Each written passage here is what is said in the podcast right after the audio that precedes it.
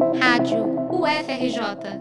Informação e conhecimento, conhecimento, conhecimento. A rotina universitária pode ser muito cansativa.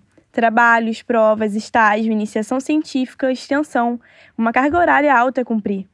Quem estuda no turno integral, por exemplo, provavelmente passa mais tempo na faculdade do que na própria casa.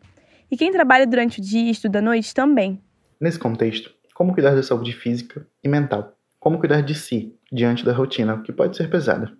O que precisa ser priorizado para conseguir uma vida equilibrada? De acordo com a pesquisa Global Student Survey, 87% dos universitários brasileiros entrevistados declararam que a pandemia trouxe impacto na sua saúde mental, com estresse e ansiedade dominando o ranking. Dentre esses estudantes, cerca de 21% buscaram algum tipo de ajuda. Dentre as ramificações do tratamento dessas doenças, a atividade física pode ser uma grande aliada. A professora adjunta da Escola de Educação Física e Desportos, responsável pelo projeto de extensão Corpo e Mente na UFRJ, Helena Moraes, contou a nossa reportagem um pouco sobre essa relação. Os exercícios moderados, moderados, intensos, né, controlados, o que eles promovem é melhora nos sintomas de ansiedade, nos sintomas de depressão, melhora seu gerenciamento de estresse, melhora aspectos cognitivos, melhora aspectos sociais, é, melhora autoestima, autoeficácia, o indivíduo percebe que ele é capaz né, de, de atingir as metas relacionadas ao próprio esporte. Né? Então, o exercício físico ele tem essa relação direta com o bem-estar, ele funciona como um medicamento.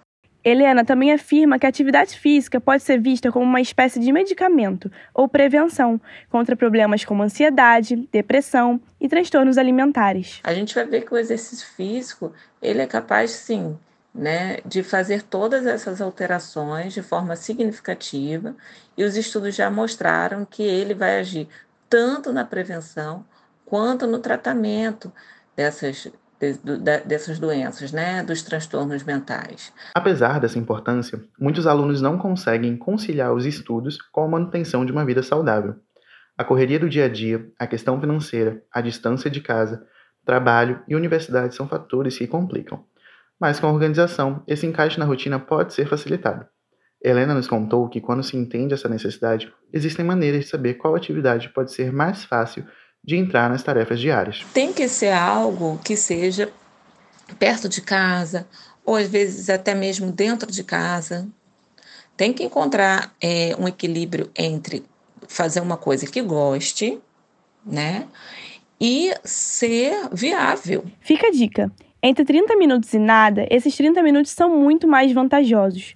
Nossa equipe conversou com a estudante de medicina Lara Salles sobre a mudança que movimentar o corpo fez em sua saúde. Voltar a fazer atividade física melhorou muito, principalmente a minha saúde mental. Então agora eu me sinto mais, sabe, eu tenho meu momento de escape, de poder me sentir bem, de poder me sentir aliviada, de poder ficar feliz por eu ter conseguido cumprir o que eu os meus objetivos, que eu consegui, o que eu falei para mim mesma que eu iria fazer. Então, foi, é muito satisfatório. O universitário passa a maior parte do seu tempo dentro da universidade, envolvido em atividades ligadas à instituição.